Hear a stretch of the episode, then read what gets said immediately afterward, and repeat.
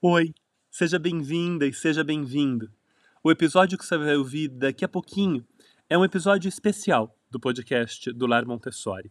Ele veio das lives que a gente fez na virada de 2022 para 2023, conversando sobre Montessori e o Pequeno Príncipe. Foram episódios lindos e eu tenho certeza que você vai aproveitar muito. Antes de te passar pro episódio, eu quero te contar que a gente está com inscrições abertas para dois cursos maravilhosos, lindos mesmo, do Lar Montessori: a formação de educadores assistentes no método Montessori e o programa de estudos em rede no método Montessori. A formação de educadores assistentes é um curso que dura seis meses e que te prepara para trabalhar com crianças de 3 a 6 anos em qualquer contexto como assistente. Te ajuda a entender a psicologia e o desenvolvimento das crianças nessa faixa etária, um tanto da teoria do método Montessori e te capacita mesmo para observar crianças e para estar num ambiente com elas, sendo uma ajuda importante para o desenvolvimento dessas crianças.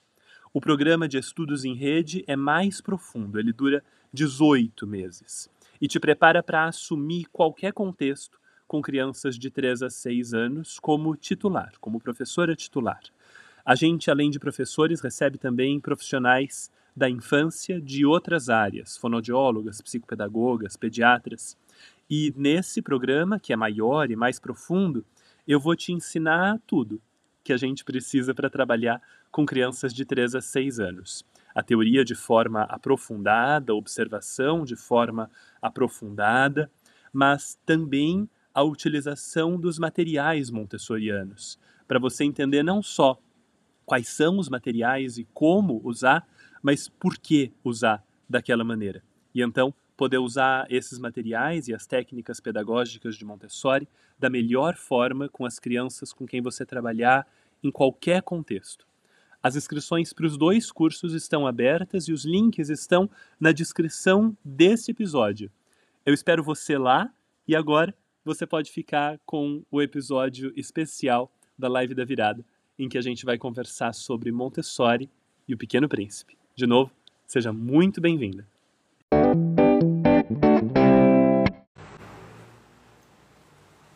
Muito boa noite. Muito boa noite para todo mundo.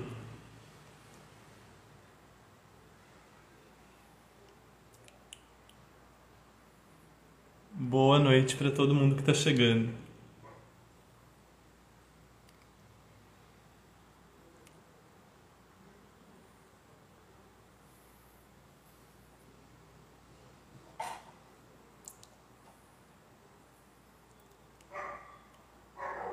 Boa noite, pessoal.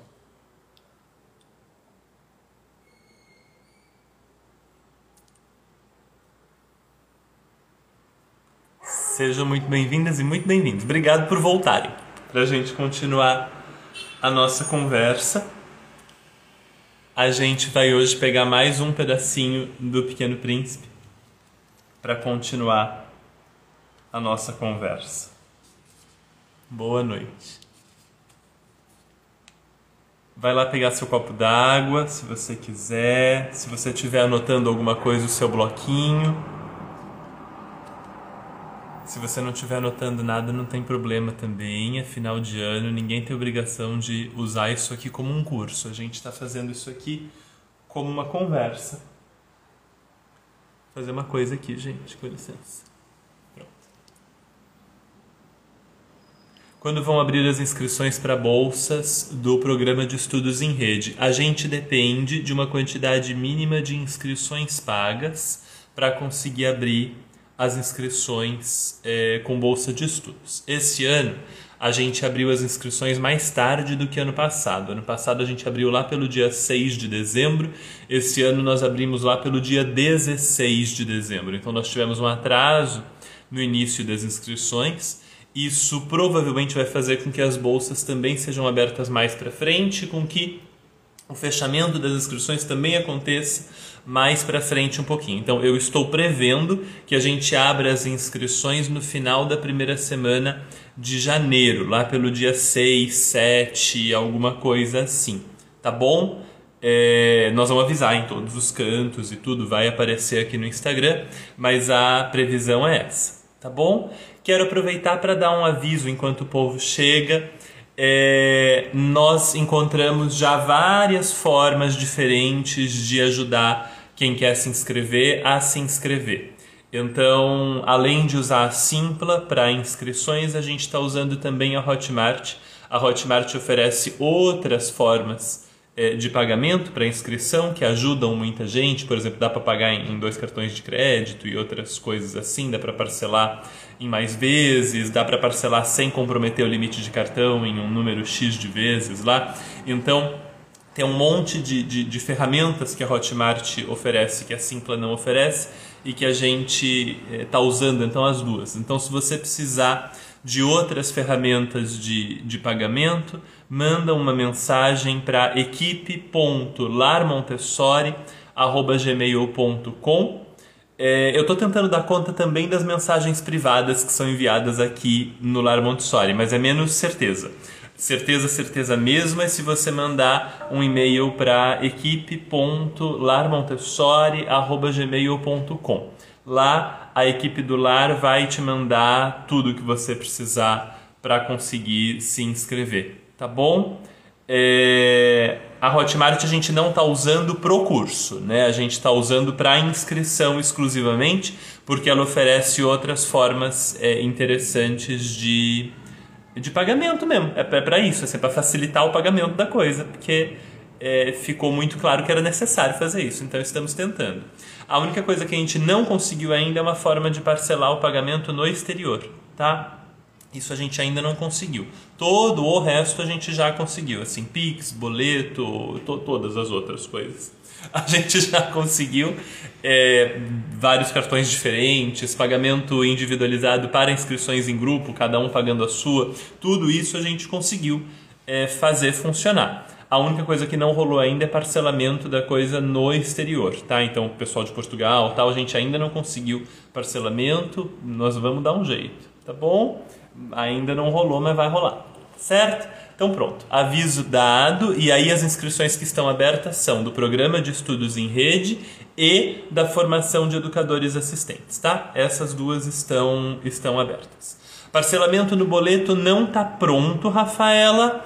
É, se você precisar, se você não tiver nenhuma outra forma de se inscrever, manda uma mensagem para o e-mail que eu mencionei, é, equipe.larmontessori.gmail.com e uma mensagem privada aqui no Instagram para mim, que eu vou atrás de como fazer isso. Dá, mas é mais complicado e não está pronto. Então, se você mandar mensagem, a gente pode ir atrás disso, tá bom? Mas, mas não está feito agora, nesse momento. É, Gabriel, esse curso serviria para pais de crianças de um ano que estão tentando se adaptar em Montessori, mas que estão em creche convencional? Não são cursos para essa faixa etária, tá bom? Eu adoraria te falar que são, porque o lar ainda não tem cursos é, voltados especificamente para crianças de 0 até 3 anos de idade. Não são cursos para essa faixa etária. A partir dos 2 anos de idade, os cursos são bastante úteis tá bom? Se você tem filho ou aluno a partir dos dois anos, aí esses dois cursos são bastante úteis porque eles demoram entre seis meses e 18 meses, então quando o curso terminar, a criança vai ter quase três anos ou três anos e pouquinho, e aí é, já é a idade perfeita para você colocar a coisa toda em prática. Você não precisa esperar a criança ter três anos para começar a aprender. Você pode começar quando ela tem dois e aplicar depois. Mas para um não é ainda não é a idade que a gente olha nesses cursos, tá bom? Então é isso. Então vamos lá. Hoje a gente vai continuar. Vocês assistiram a aula de ontem? Tem o pessoal que estava ao vivo e teve o pessoal que não estava ao vivo, mas que viu gravado. Rolou? Assistiram? Valeu? Meus alunos são adolescentes na escola convencional estadual. A formação é, em si é voltada para crianças de 3 a 6 anos, a formação e programa de estudos em rede, tá? É, a gente tem um curso de adolescência, um curso de Montessori para adolescência, que vai ter inscrição no primeiro semestre eh, do ano que vem, que é menorzinho. Se você quiser participar da formação de educadores assistentes e do programa de estudos em rede, mesmo assim, você será bem-vindo. A gente tem gente tanto na formação quanto no programa de estudos em rede, que trabalha com adolescentes e optou por fazer os cursos com a gente, mesmo não sendo a faixa etária ali exata, por causa de todo o estudo de Montessori, da, da, da teoria e etc., que envolve. É, que esses programas envolvem, que esses cursos envolvem. Mas não é a faixa etária que a gente foca tá bom? Tem espaço para você fazer perguntas, você pode fazer pergunta voltada para adolescência ou para 6 a 12 anos, tudo isso você pode, pode vir, pode trazer as suas perguntas e a gente vai tentar o melhor possível ajudar. Mas os cursos são focados em 3 a 6 anos, tá bom? Por isso que eu falo ali, a partir dos 2 anos a coisa rola, até os 7 anos a coisa ainda rola. Depois disso, já não é mais a faixa etária que a gente trabalha de verdade, de verdade no, no programa e no curso, tá bom? É, mas é bem-vindo. Querendo vir, é bem-vindo. Tá bom? Uh, mas vamos ter, vamos ter o, o, curso de adolescência, que é um curso de 12 horas, no ano, no ano que vem, 2023, que já está aqui na porta. Tá bom?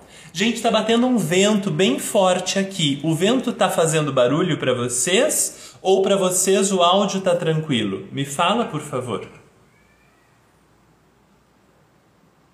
Comunidade é tudo através de uma amiga que conheci você. Foi um presente de Natal. Fico muito feliz.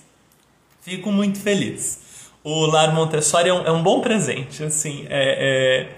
faz 10 anos, né, gente? Faz 11 anos que nós estamos montando esse trabalho que a gente faz hoje, né? Faz 11 anos. O Lar Montessori foi a, foi assim, a, a, é, né? Mas foi a primeira página é, a, a trazer Montessori para a internet em língua portuguesa. Né? Foi, foi o primeiro lugar onde a gente comunicou Montessori na internet em língua portuguesa. Né?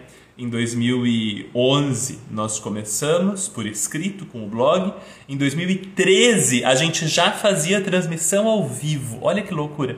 Em 2013, antes, né, assim, antes do antes, assim, a gente já tinha transmissão ao vivo, a gente já tinha um círculo de estudos que se reunia todas as terças-feiras à noite para ler é, livro da Maria Montessori, naquela época era o Mente da Criança, o Mente Absorvente. A gente se reunia, se eu não me engano, terça-noite, toda semana no YouTube para estudar pelo Google Hangouts naquela época. Então faz 10 anos, em 2023, que a gente está fazendo aula online, grupo de estudos online, etc. e tal. Acho que também é, tenho certeza que por isso que também o programa de estudos em rede e a formação de educadores assistentes tem tido é, um, um, efeito tão positivo, né? Porque é um trabalho é, cumulativo de trazer Montessori para a internet aí de, de 10 anos. Então, é muito gratificante entrar nesse décimo ano de, de trabalho nessa direção. É muito gratificante. Bora conversar? A nossa conversa hoje vai ser legal, porque a gente vai falar sobre o rei. É, se você já leu o Pequeno Príncipe, você vai lembrar com toda certeza do capítulo do rei. Como assim, Pequeno Príncipe, Gabriel? Assim, se você não veio na aula de ontem, na conversa de ontem e você não assistiu a gravação da conversa aqui no Instagram, o que nós estamos fazendo é ler capítulos do Pequeno Príncipe e cruzar isso com Maria Montessori. Gabriel, o Pequeno Príncipe, aquele lá das crianças? É, esse aqui, ó. Tá bom? Que não é de criança, na verdade. Você pode ler com a criança. Eu acho que a primeira vez que eu li esse livro eu tinha lá sete anos de idade, qualquer coisa assim. É, você pode ler com as crianças, as crianças podem ler e tudo, mas é um livro para adulto. Né? É um livro é, com camadas e camadas e camadas de coisas. É um livro mais para adultos entenderem crianças do que qualquer outra coisa, mas também é um, é um livro interessante para as crianças verem que adulto é essa coisa muito doida mesmo, né? Que não é uma impressão delas, assim, que, que é assim mesmo, é essa loucura, né? Pequeno Príncipe traz isso muito bem e eu acho que o, a dedicatória do livro, né? Eu, eu li para vocês ontem a dedicatória. Eu acho que a dedicatória deixa isso muito explícito, né? É, eu gosto muito. Bom, aí o capítulo que a gente vai ver hoje é o capítulo 10. Ele é um pouquinhozinho mais longo do que o capítulo que a gente leu ontem, o 13, né? O, o 10 é um pouquinhozinho mais longo. Mas eu vou lendo com vocês e a gente vai conversando devagarzinho. Pode ser? Tá bom? No capítulo 10, o pequeno príncipe chega no planeta do rei. Ele está viajando, né, de planeta em planeta e ele vai encontrando adultos absurdos nesses planetas. O adulto absurdo que ele encontrou ontem foi o empresário, o empresário que contava estrelas, né? É... Eu estou me lembrando agora É, o, eu tô me lembrando da música é, A Banda, do Chico Buarque, né? Pra ver a banda passar cantando coisas de amor. E eu me lembrei que ele fala, se eu não me engano, o namorado que contava as estrelas parou, o homem sério que contava, eu não sei se é dinheiro, parou para ver a banda passar cantando coisas de amor, né? e estava lembrando do nosso empresário que conta estrelas, né? Ele, ele, ele une os dois mundos do pior jeito possível. Porque o namorado que conta as estrelas, ele conta com amor, né? Ele conta com encanto e tal. E o homem sério que conta dinheiro, ele, ele conta ali com muita seriedade tudo, mas pelo menos ele está contando dinheiro, né? serve para qualquer coisa se for bem usado e tal. O empresário ele une a, o pior dos dois mundos, né? Ele conta as estrelas. Então, mas tudo bem, a gente segue. No capítulo 10, o pequeno príncipe vai encontrar um rei. E aí o capítulo começa desse jeito aqui, ó. O Pequeno Príncipe se achava na região dos asteroides 325, 326, 327, 328, 329 e 330. Começou então a visitá-los para dessa forma ter uma atividade e se instruir. O primeiro, então é o primeiro planeta que ele vai visitar, era habitado por um rei. O rei sentava-se vestido de púrpura e arminho num trono muito simples, embora majestoso. Ah! Eis um súdito! exclamou o rei ao ver o visitante. E o príncipezinho perguntou a si mesmo: Como ele pode reconhecer-me se jamais me viu? Ele não sabia que para os reis o mundo é muito mais simples Todos os homens são súditos. Aproxima-te, para que eu te veja melhor, disse o rei, todo orgulhoso de poder ser rei para alguém. A gente vai fazer uma comparação disso aqui num minuto com a festa do final do ano, tá? Então você segura aí, presta atenção aqui nesse pedacinho, que num instante a gente vai revisitar sua ceia de Natal e Ano Novo tá bom? A gente vai fazer uma previsão sobre a sua ceia de ano novo também, então segura aí um pouquinho que a gente já vai ver onde é que o rei está na sua ceia, tá bom? Aproxima-te para que eu te veja melhor, disse o rei, todo, todo orgulhoso de poder ser rei para alguém. O pequeno príncipe olhou em volta para achar onde sentar-se, mas o planeta estava todo ocupado pelo magnífico manto de arminho. Ficou então de pé mas como estava cansado, bocejou. É contra a etiqueta bocejar na frente do rei, disse o monarca. Eu o proíbo. Não posso. Não posso evitar, disse o príncipezinho sem jeito. Fiz uma longa viagem e não dormi ainda. Então, disse o rei, eu te ordeno que bocejes. Há anos que não vejo ninguém bocejar. Os bocejos são uma raridade para mim. Vamos, boceja! É uma ordem. É difícil ler isso, sério, muito difícil. Isso me intimida, assim eu não consigo, disse o pequeno príncipe enrubescido, ficando vermelho. Respondeu o rei. Então eu, eu te ordeno que, ora bocejes e ora ele gaguejava pouco e parecia envergonhado, porque o rei fazia questão de que sua autoridade fosse respeitada e não tolerava desobediência.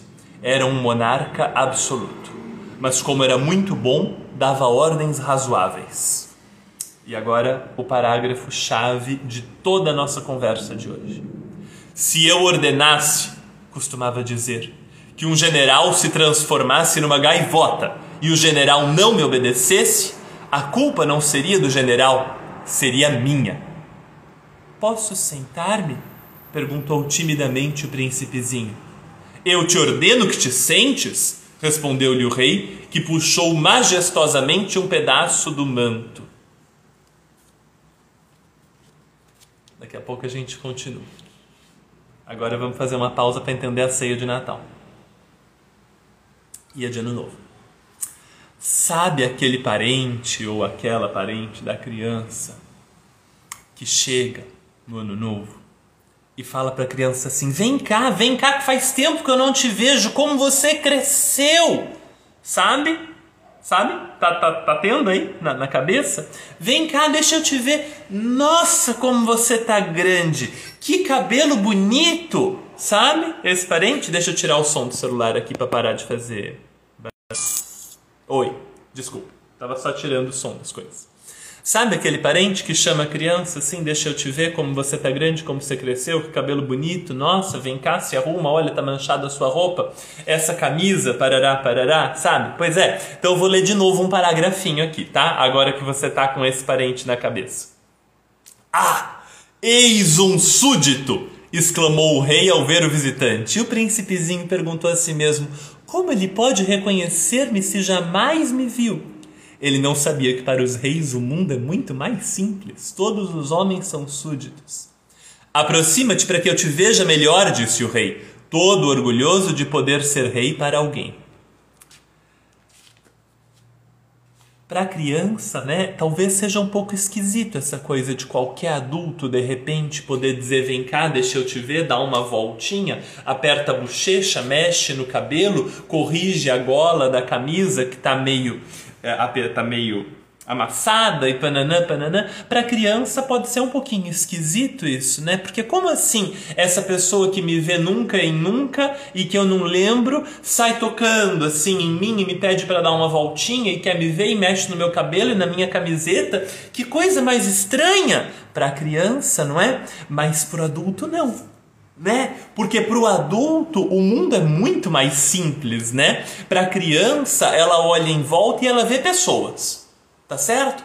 A criança olha em volta, as outras crianças são pessoas, os adultos são pessoas, então a criança olha em volta e ela vê pessoas, né? O adulto não. O adulto olha em volta e nos outros adultos talvez ele veja pessoas, mas na criança ele não vê pessoas. Na criança ele vê súditos. Então, para o adulto, o mundo é muito mais simples, porque todas as crianças são súditos. Tá fazendo sentido para vocês? E aí o adulto pode, né, chamar essa criança e fazer dar uma voltinha e ver como tá grande, mexer no cabelo e desamassar a gola da camisa e dizer para a criança não se sujar e para ela não fazer bagunça e para fazer silêncio e etc e tal, embora esse adulto mal conheça essa criança, porque do ponto de vista do adulto, a relação não é de pessoa para pessoa, a relação é de adulto para criança. Bom, e agora eu preciso contar para vocês que acabo de ficar um pouco mais cuidadoso com tudo que vou falar para vocês hoje. Tereza Resk, boa noite. Tereza é diretora de uma escola montessoriana em Belém, do Pará, a Peteleco. Tereza, se eu estiver falando o nome da tua escola errado, me perdoe. Muito obrigado por estar com a gente aqui hoje. É, eu, eu tenho o defeito de ainda confundir os nomes de algumas escolas. Muito obrigado, Tereza, por entrar aqui com a gente hoje. eu vou precisar de um copo d'água.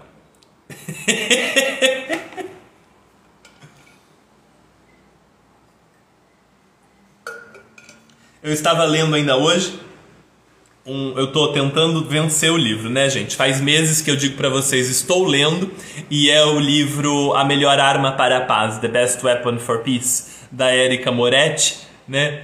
E e que é um estudo histórico do pacifismo da Maria Montessori. E faz meses que eu digo para vocês: estou lendo, estou lendo, estou lendo, é, porque o livro é difícil. E eu tô vencendo, assim, eu tô lendo 50 páginas por dia do livro para tentar ganhar o livro, mas está difícil. E hoje eu estava lendo um trecho do livro em que a, a, a, a, Erika Moretti fala da Montessori fazendo é, falas, palestras sobre pacifismo quando ela fugiu do Mussolini, porque teve um momento que ela precisou fugir da Itália, né, durante o fascismo. E quando ela fugiu do Mussolini, ela fez muitas palestras sobre o pacifismo no exterior, e nessas palestras ela não falava do Mussolini, mas ela falava do adulto como um totalitário, né? Ela falava do adulto como essa pessoa que tenta ser um rei, que tenta se impor quase como um imperador sobre a criança, né? Então, essa essa comparação que eu estou fazendo não é nova, não é minha, é da própria Montessori. Só que a gente está num contexto maravilhoso de Natal e Ano Novo em que essa comparação se ilustra diante dos nossos olhos o tempo todo. Né? Aproxima-te para que eu te veja melhor. Para os reis o mundo é muito mais simples. Todos os homens são súditos. E aí o pequeno príncipe boceja, leva uma bronca, diz que está cansado e o rei então manda que ele boceje. E aí o rei diz algo razoável. Ele diz: Se eu ordenasse que um general se transformasse em uma gaivota e o general não me obedecesse, a culpa não seria do general, a culpa seria minha. E aí o resto desse capítulo, na verdade, mostra um rei que apesar de ter essa pompa de, de, de, querer ser rei o tempo todo, de querer mandar o tempo todo, tem uns lampejos de racionalidade, uns lampejos de lucidez que nos ajudam um pouco, pelo menos, a entender a proposta da Montessori sobre liberdade e disciplina. E eu acabei de perceber que essa conversa vai ficar mais densa do que eu estava prevendo. Mas não tem problema, a gente vai continuar aqui. E aí o Pequeno Príncipe, então, é, faz uma pergunta e a, o, o, o, o, rei não gosta que ele faça uma pergunta, e aí ele pede perdão por fazer uma pergunta, e aí o rei diz: Eu te ordeno que me interrogues. E aí o pequeno príncipe pergunta: Majestade, sobre quem reinais? Sobre tudo, respondeu o rei com uma grande simplicidade. Sobre tudo? O rei, com um gesto simples, indicou seu planeta, os outros planetas e também as estrelas. Sobre tudo isso, respondeu o rei. Pois ele não era apenas um monarca absoluto, era também um monarca universal. E as estrelas te obedecem? Sem dúvida, disse o rei. Obedecem prontamente. Eu não tolero indisciplina. Tanto poder maravilhou o pequeno príncipe. Se ele fosse detentor desse poder, teria podido assistir não a 44, mas a 72 ou mesmo a 100 ou a 200 pores de sol no mesmo dia, sem precisar nem mesmo afastar a cadeira. Um pouco de contexto aqui. No planetinha do pequeno príncipe, o planetinha do pequeno príncipe era bem pequenininho. Então, quando o pequeno príncipe queria assistir o pôr do sol, ele pegava uma cadeira e ele colocava no lugar certo do planeta onde o sol estava se pondo. E se ele queria ver mais um pôr do sol, ele ia puxando a cadeira mais para trás ou mais para frente e ele ia vendo mais um monte de pôr do sol. Né? Então ele chega a ver 42 pores de sol no mesmo dia. E aqui ele está refletindo que se ele tivesse esse poder sobre todo o universo, ele podia ter visto 100, sem nem precisar mexer a cadeira. E aí ele diz para o rei: Eu desejava ver um pôr do sol. O senhor me faz esse favor? Ordena ao sol que se ponha. E aí o rei diz: Se eu ordenar a meu general voar de flor em flor, como uma borboleta, ou escrever uma tragédia, ou transformar-se numa gaivota, e o general não executasse a ordem recebida, quem, ele ou eu, estaria errado? O senhor respondeu com firmeza o príncipezinho. Exato. É preciso exigir de cada um o que cada um pode dar, replicou o rei. A autoridade se baseia na razão. Se ordenares a teu povo que se lance ao mar, todos se rebelarão. Eu tenho o direito de exigir obediência, porque minhas ordens são razoáveis. E o meu pôr do sol? lembrou o pequeno príncipe que nunca se esquecia de uma pergunta.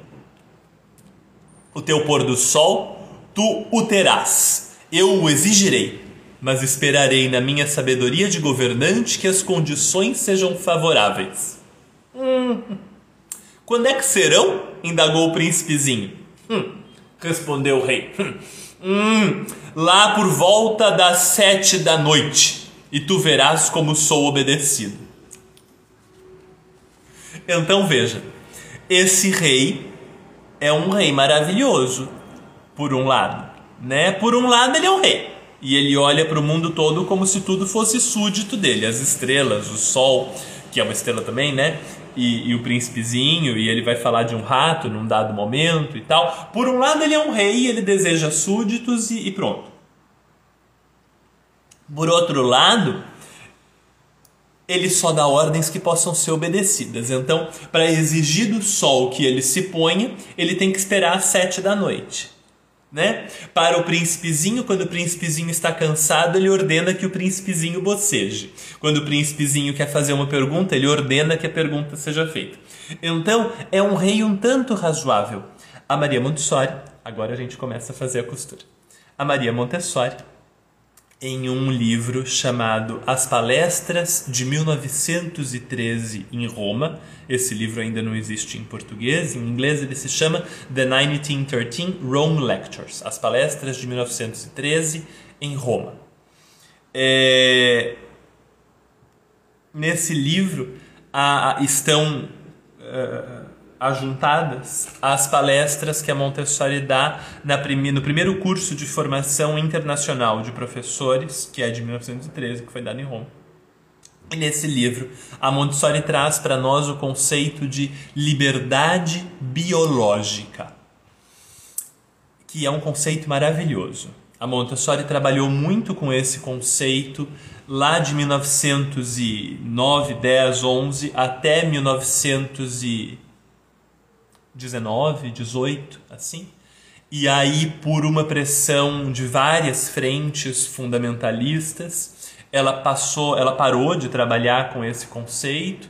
Durante todos os regimes totalitários da Europa, ali a década de 20, uma boa parte da década de 30, a Montessori não trabalha com esse conceito, porque é, existe uma pressão muito forte é, é, é, de países totalitários para que ela não fale de liberdade como algo biológico e tal. E então ela, ela cede a essa pressão para ficar viva, né? Ao longo dessas décadas. E aí, no final da década de 30, ela volta a trabalhar com isso. Então, em 1939, quando ela vai para a Índia, os cursos que ela dá na Índia já trabalham de novo é, com o conceito da liberdade biológica que ela vai continuar trabalhando até a morte dela em 1952. Então foi um conceito que acompanhou o pensamento da Montessori por toda a vida, mas que durante uma parte da vida dela ela não escreveu sobre por medo mesmo. Era complicada a época da Montessori, né? Você corria o risco de morrer por coisas muito pequenas, assim, por falar coisas muito pequenas. E então, qual é esse conceito? É a ideia, é uma ideia muito linda, muito bonita mesmo. Assim, se você estiver fazendo alguma coisa, preste atenção nesse pedaço, que esse pedaço é lindo. É, pensa numa árvore. Pensa numa árvore bonita, uma árvore grande, uma árvore que vive bem num lugar gostoso. Uma árvore, tá? Pensa o que é liberdade para essa árvore, tá bom? É... Colocar suas raízes bem fundo na terra, talvez seja liberdade para essa árvore, né? Uh, conseguir encontrar nutrientes e procurar nutrientes e absorver nutrientes, talvez seja liberdade para essa árvore. Esticar os seus galhos para absorver a luz do sol ali, formando uma copa bem frondosa, talvez seja liberdade para essa árvore. Florescer e frutificar, talvez seja liberdade para essa árvore. Faz sentido para vocês que isso seja a liberdade da árvore?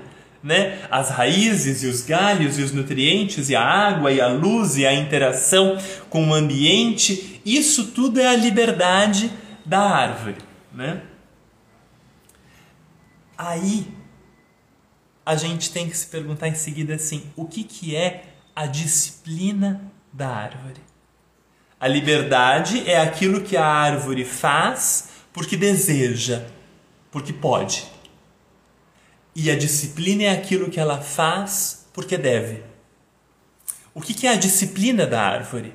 Bom, o dever da árvore é enfiar as suas raízes bem fundo na terra e abrir os seus galhos bem grandes debaixo do sol e absorver nutrientes e água e luz do sol e florescer e frutificar.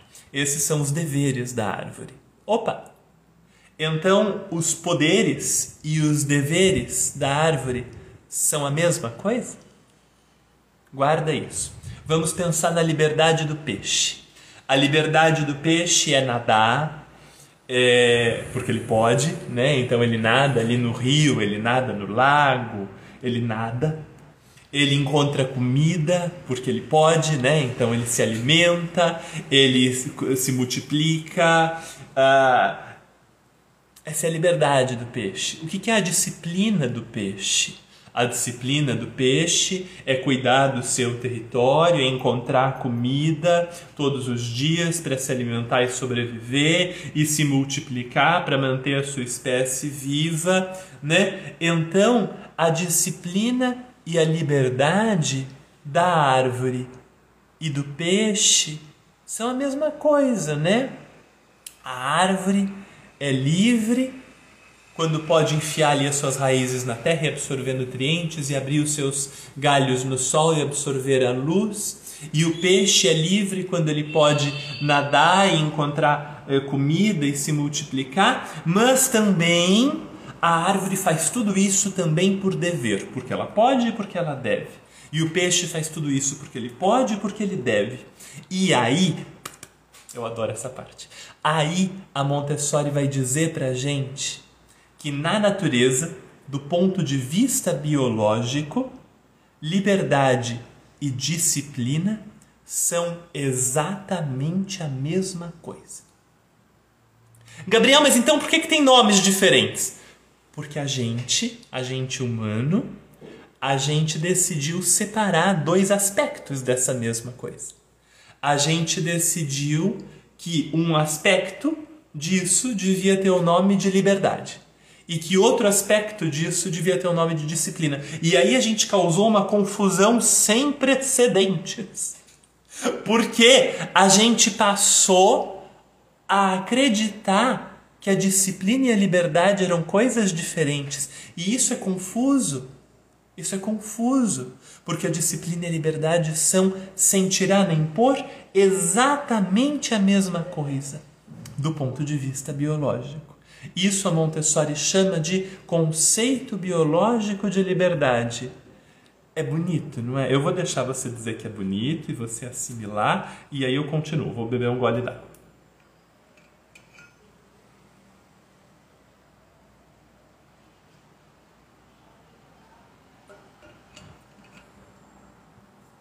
Bonito e é mais bonito porque isso não vale só para o peixe e para a árvore. O peixe e a árvore são só dois exemplos, né?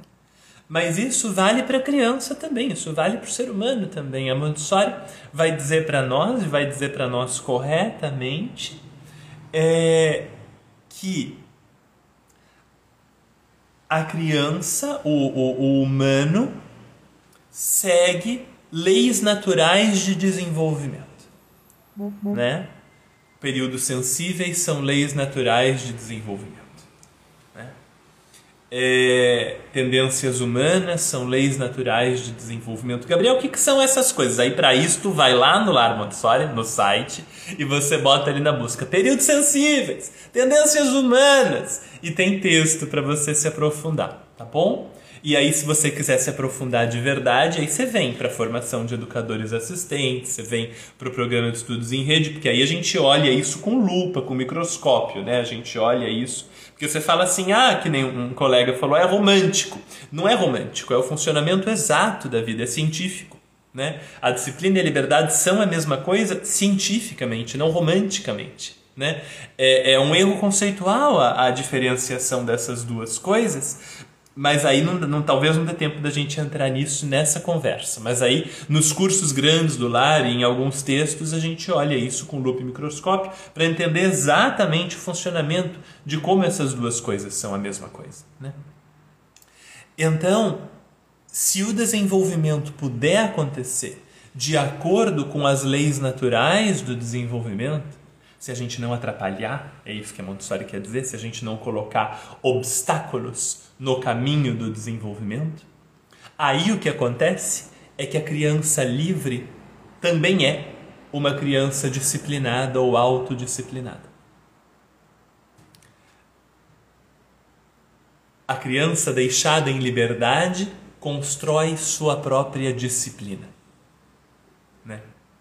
Justamente porque ela é deixada em liberdade, assim como a árvore, em condições favoráveis ao seu desenvolvimento, ela constrói disciplina. Porque pensa só, se você planta uma figueira, uma figueira é uma árvore que tem raízes muito fortes, tá? Se você planta uma figueira num vaso de cerâmica, o que vai acontecer com o tempo é que essa figueira vai estourar o vaso. Né? Ela vai quebrar o vaso, porque ela tem raízes muito fortes, ela é uma planta muito grande e é uma planta muito forte.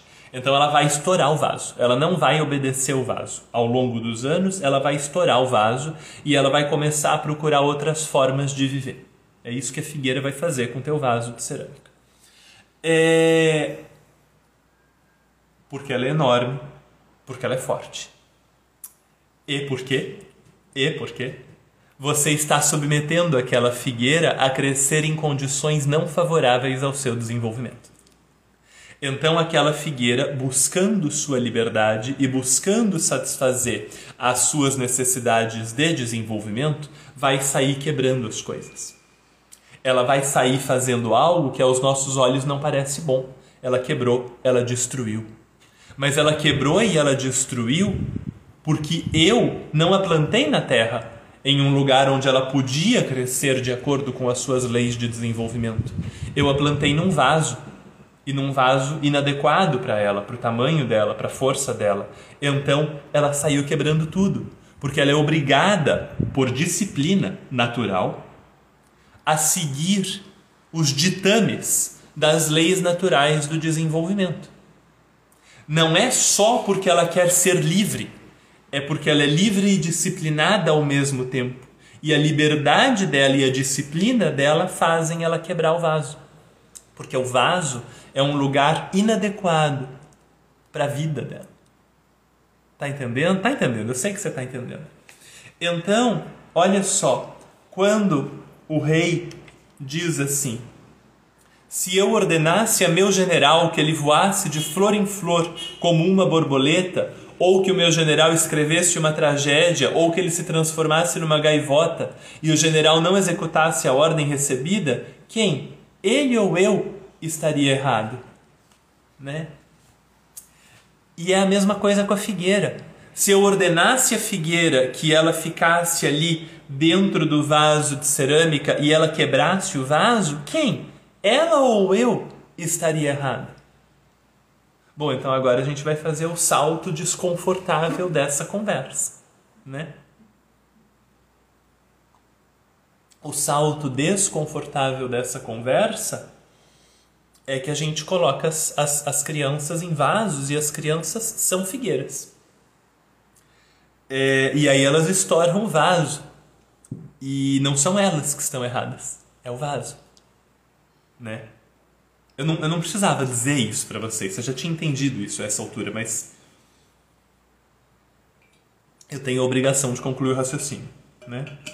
O erro é o vaso. Né? A, a criança ela está buscando satisfazer as leis naturais do seu desenvolvimento. Né? É, esse, esse conceito que vocês entenderam agora, esse conceito que vocês entenderam agora, de liberdade e disciplina como exatamente a mesma coisa, é, sem tirar nem pôr, são exatamente a mesma coisa. Eu vou insistir nisso. Veja, não é que são próximas, não é que a liberdade leva à disciplina, não é que a disciplina leva à liberdade, não é nada disso. Não é que a liberdade é atingida pela disciplina ou que a disciplina só é atingida pela liberdade. Não é nada disso. Porque não são coisas diferentes que uma leva até a outra. Não! São a mesma coisa. A liberdade aumenta enquanto a disciplina aumenta, e a disciplina aumenta enquanto a liberdade aumenta. Se uma não existe, a outra também não existe. Uma criança indisciplinada quer dizer uma criança que não tem autodisciplina, uma criança que não consegue controlar o próprio comportamento de forma espontânea, natural e tranquila, essa criança não é livre. Uma criança que no seu comportamento causa destruição não é uma criança livre. Ela é uma criança, como a figueira, desesperada. Ela não é livre nem é disciplinada. A criança que é livre é disciplinada ao mesmo tempo. E se você nota uma criança que parece disciplinada, mas que não é forte, uma criança que parece obediente, mas que não tem vontade, que não brilha, essa criança não é disciplinada de verdade. Ela é embotada, ela é reprimida, ela é qualquer outra coisa que você quiser. Mas se ela não é livre, ela também não é disciplinada. A disciplina e a liberdade são, sem tirar nem pôr, exatamente a mesma coisa. Não é que uma leva a outra, ou que elas são próximas, ou que elas, elas estão de mãos dadas. Não. É como se fosse uma palavra só. A gente pensa em liberdade e disciplina como duas palavras, né? Eu estou escrevendo aqui. Me dá só um segundinho. É porque isso que eu estou fazendo agora com vocês é um salto conceitual e a gente precisa fazer o salto completo para isso funcionar, tá bom? E é difícil porque a gente pensa com as palavras que a gente tem. E como a gente tem duas palavras, uma para liberdade e a outra para disciplina, a gente pensa nessas coisas como se elas fossem coisas diferentes. Então o que eu vou fazer com vocês aqui é o seguinte: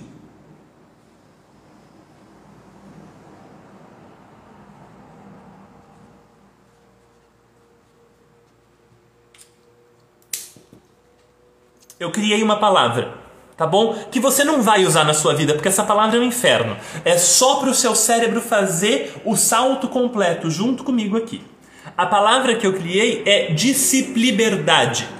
Discipliberdade. Tá? Eu criei essa palavra porque etimologicamente é possível abolir o final da palavra disciplina. Ah, eu sei que está espelhado, meus amores, mas aí vocês me ajudam, tá bom? Eu não tenho jeito de deixar isso aqui não espelhado, tá? Vocês, sei lá, bota no espelho o celular. Não tem como resolver, não. Mas vamos lá. Eu fiz o seguinte: eu tirei o NA do final da palavra disciplina, porque etimologicamente ele não é importante, e eu enfiei um liberdade. Então a gente tem uma palavra só aqui: discipliberdade. E agora a gente não precisa mais pensar em liberdade e disciplina como duas palavras separadas que promovem um engano na gente. A gente pode pensar nessas duas palavras como uma palavra só. A criança não desenvolve disciplina e liberdade ao mesmo tempo. Ela desenvolve discipliberdade. Entendeu? De uma vez só. De uma vez só. Tá bom? Pode escrever essa palavra aí num pedaço de papel. A colega botou aqui pra gente no chat, para você ver sem estar espelhado, discipliberdade. Tá bom? Porque é uma coisa só, não são duas coisas. E eu acho que usando uma palavra só, mesmo que seja uma palavra nova, que não existe, que não está no dicionário, eu acho que a gente inventar uma palavra nos ajuda a pensar nisso como uma única coisa e não como duas coisas. Tá bom? Tá bom, então a gente segue. Eu quero ler o restinho do capítulo com vocês, porque é uma delícia esse capítulo. A gente vai seguir, tá bom? A gente vai seguir porque, porque o capítulo é muito legal, tá bom? Vou seguir aqui com vocês. Então o rei fala que ele só vai fazer o sol se pôr às sete da noite, porque o rei só dá ordens razoáveis, né? Ele não vai mandar o sol se pôr, ele não vai dar uma ordem que contrarie as leis universais. Ele vai dar uma ordem que combine com as leis universais, né? Não tenho mais nada para fazer aqui, disse o príncipezinho ao rei. Vou prosseguir minha viagem. Não partas, retrucou o rei, que estava orgulhoso de ter um súdito. Não partas, eu te faço ministro. Eu não consigo. Eu te faço ministro. Ministro de quê? Da justiça. Mas não há ninguém para julgar. Nunca se sabe, disse o rei. Ainda não vi todo o meu reino. Estou muito velho, não tenho espaço para uma carruagem e andar me cansa muito. Ah, mas eu já vi, disse o príncipezinho, que se inclinou para dar uma olhada do outro lado do planeta, porque os planetas eram pequenininhos. Não consigo ver ninguém. Tu julgarás a ti mesmo, respondeu-lhe o rei. É o mais difícil. É bem mais difícil julgar a si mesmo que julgar aos outros. Se consegues fazer um bom julgamento de ti, és um verdadeiro sábio. Mas eu posso julgar a mim mesmo em qualquer lugar, replicou o príncipezinho. Não preciso para isso ficar morando aqui. O adulto tem essa coisa, né, de querer ter as crianças debaixo dos olhos o tempo todo, né? Uma vez eu estava numa aula com a Edmara de Lima, que é presidente da Organização Montessori do Brasil. E Edmara estava contando que gostava de ter salas de aula nas quais não era possível ver todas as crianças ao mesmo tempo. Então, ela falava de salas de aula nesse formato aqui, ó, num formato de L, assim. Deixa eu mostrar para vocês. Uma sala de aula assim, né? Porque ela dizia, nesse formato é impossível ver todas as crianças, né? Porque se o professor tá num, num canto assim, ele não consegue, tem um pedaço da sala que ele não enxerga. É claro que o professor pode ficar bem no ângulo do L e aí ele vê tudo, mas é difícil. Normalmente você não vê todas as crianças e tal. E ela dizia que ela gostava de salas assim porque forçava a, a professora a respeitar a liberdade da criança, né? Porque você não tem todas debaixo dos teus olhos o tempo todo, né? E esse rei tem essa dificuldade de que o príncipezinho não esteja debaixo dos olhos dele.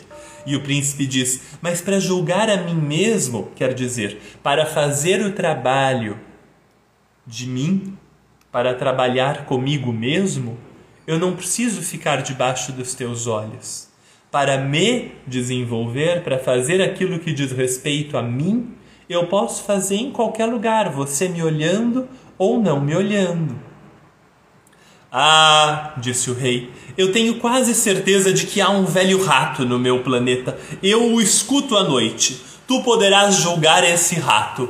Tu o condenarás à morte de vez em quando, assim a vida dele dependerá da tua justiça, mas tu o perdoarás sempre para poupá-lo, pois só temos um. Eu, respondeu o pequeno príncipe, eu, eu não gosto de condenar à morte. Eu acho que vou mesmo embora. Não! Disse o rei. Mas o príncipezinho, tendo terminado os preparativos, não quis afligir o velho monarca. Se Vossa Majestade deseja ser prontamente obedecido, poderá dar-me uma ordem razoável. Poderia ordenar-me, por exemplo, que partisse em menos de um minuto. Parece-me que as condições são favoráveis.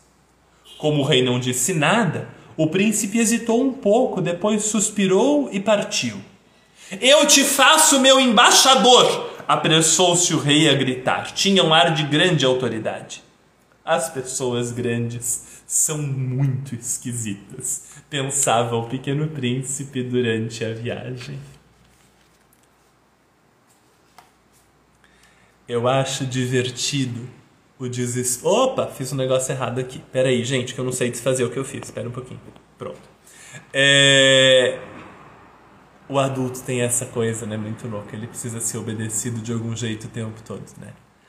E eu acho muito legal que o Pequeno Príncipe vai visitando os planetas e o que ele vai visitando, na verdade, são prisões, né? Não são prisões, são prisões interiores, né? Tem esse rei que tem uma enorme necessidade de ser obedecido. Tem o bêbado, que é um viciado e, portanto, um aprisionado. né? Tem o, o homem que cuida dos lampiões, que é aprisionado pelo, pela percepção do valor do próprio trabalho, né? Tem o empresário, que é aprisionado pela sua ganância. Então todos eles são aprisionados de alguma forma. E esse adulto, que é aprisionado, o adulto que não é livre, né? o adulto que é aprisionado num vaso dele mesmo, né? o adulto que ao longo do seu desenvolvimento foi colocado num vaso e que acabou se afeiçoando ao vaso, né? O adulto virou um bonsai, não uma árvore. Esse adulto tem dificuldade de admitir que a criança vai virar uma árvore, que aquela mudinha que está do lado dele já é da mesma altura dele psiquicamente, porque o adulto ficou preso. Psiquicamente, o adulto ficou preso na infância e na adolescência, né? Quase nenhum de nós virou adulto de verdade, né? Quase todos nós ficamos presos em algum lugar ali entre os 6 e os 18 anos, 6 e 15 anos, qualquer coisa assim. A gente ficou preso em algum lugar ali de vários jeitos psicologicamente, né? Assim você consegue. Desculpa contar isso assim perto do ano novo, mas faz sentido, né? Assim, a gente ficou preso de algum jeito ali atrás em algum lugar por causa de trauma, por causa de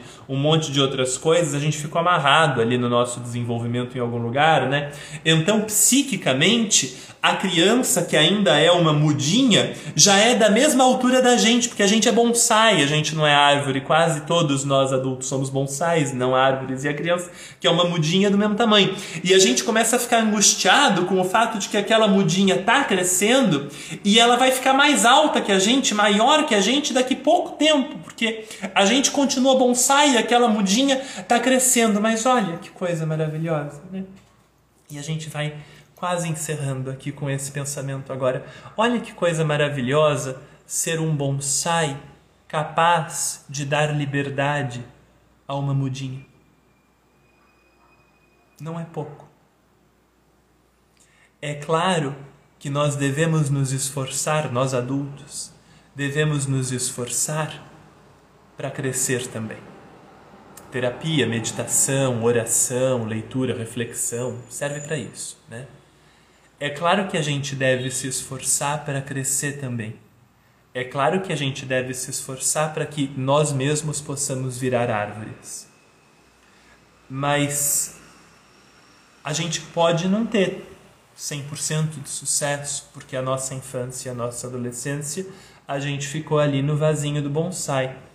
Mas olha que maravilhoso que é poder ser um bonsai que oferece para uma outra plantinha a possibilidade de ser muito mais.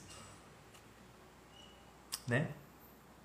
A gente não precisa ser enorme para poder permitir que a criança seja enorme.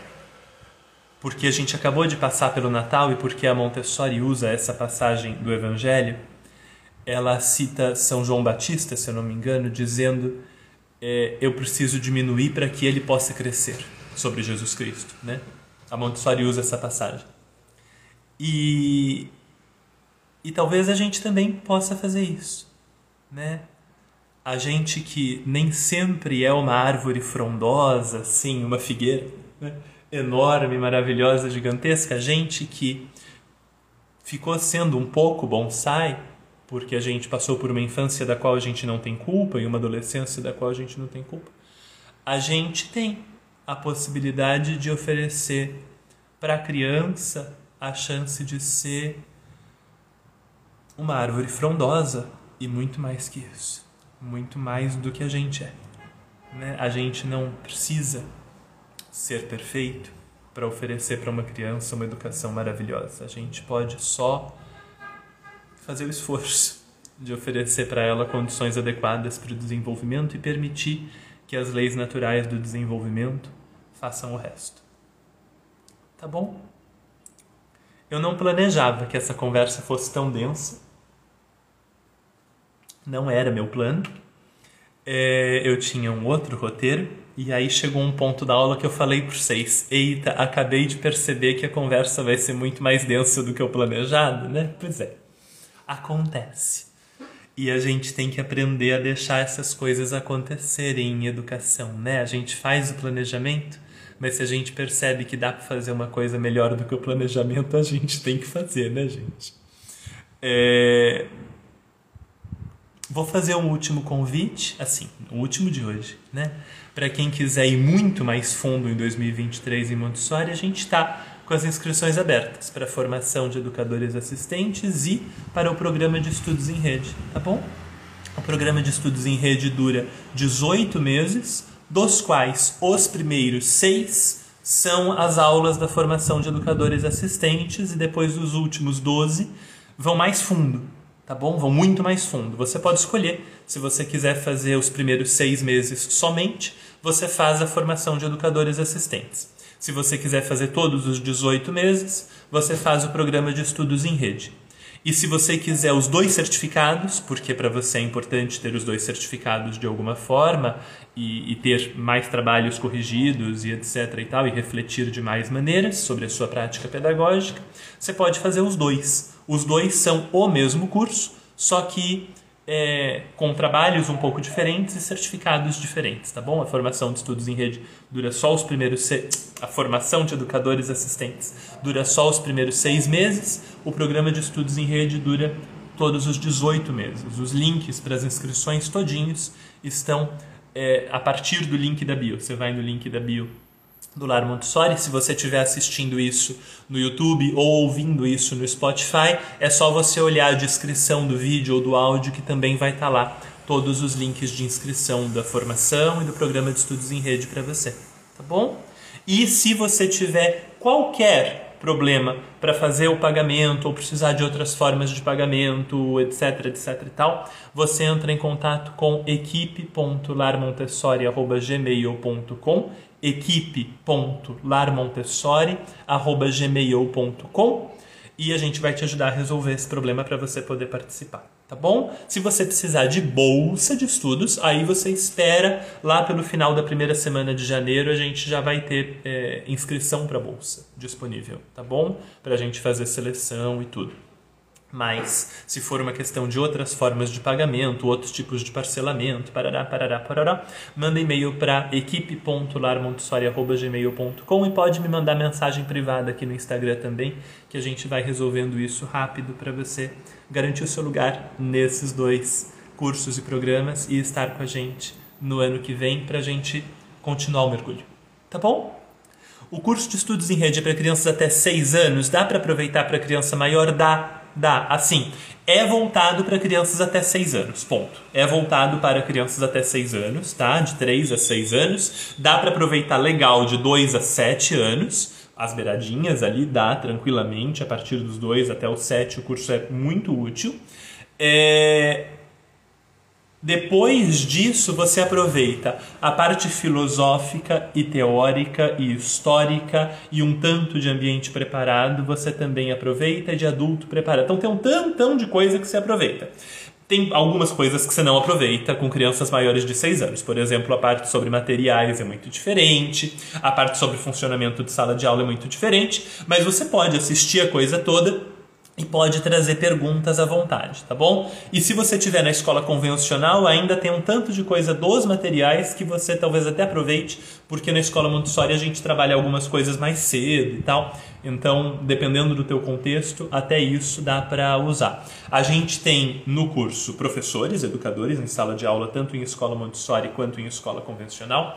A gente tem é, família pra caramba, muita, muita, muita família, então famílias são extremamente bem-vindas e vão encontrar companhia dentro das formações e dos cursos, e companhia boa, assim, porque a gente cria comunidade. A gente estabelece rede de conversa, rede de apoio psicológico ali, para conversar, para criar comunidade de verdade. Então, é, é, venha, família, educador, venham. E a gente também tem fonoaudiólogas, psicopedagogas, psicólogas, pediatras, arquitetas, pessoal que trabalha com criança em outros contextos e que vem fazer a formação e o programa de estudos em rede com a gente para aprender a olhar para a criança de um outro jeito, de um jeito mais coerente com o desenvolvimento natural da criança.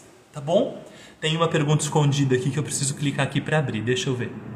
Precisa ser formado em letras ou pedagogia? Não. A gente tem até gente que vem do ensino médio. A gente tem aluno que vem assim, terminando o ensino médio, vem fazer com a gente a, a formação de educadores assistentes ou o programa de estudos em rede. Não precisa ter graduação numa área específica. A legislação brasileira vai exigir para você atuar em sala de aula formações específicas tá bom? Dependendo da idade com que você for trabalhar e do município que você vai trabalhar, vai ter formação, pedagogia, magistério, curso normal, é, licenciatura, essas coisas assim, por causa de legislação para trabalhar na escola. Mas para participar dos nossos cursos você não precisa ter nenhum é, nenhum currículo anterior, nenhuma formação específica, nem um conhecimento anterior de Montessori. Você pode vir com o que você já tem de Montessori, seja pouquinho, seja bastante, e lá dentro a gente vai encaminhar você da introdução até o conhecimento aprofundado de Montessori tá bom? Você pode vir confiando assim. É assim, gente, vocês estão assistindo essas conversas aqui. Se essas conversas estão compreensíveis, interessantes e úteis para você, é mais disso. É isso muito mais fundo.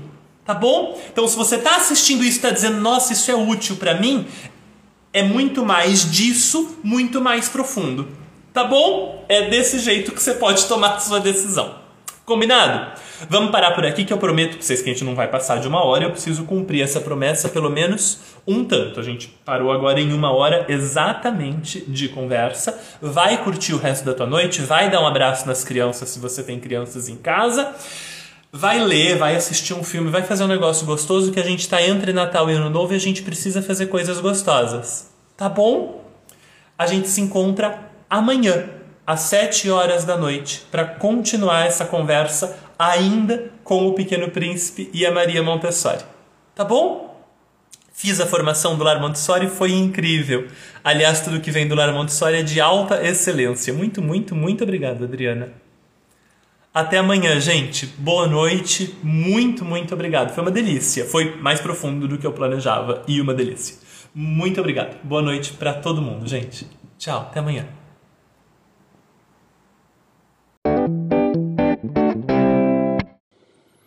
Você gostou?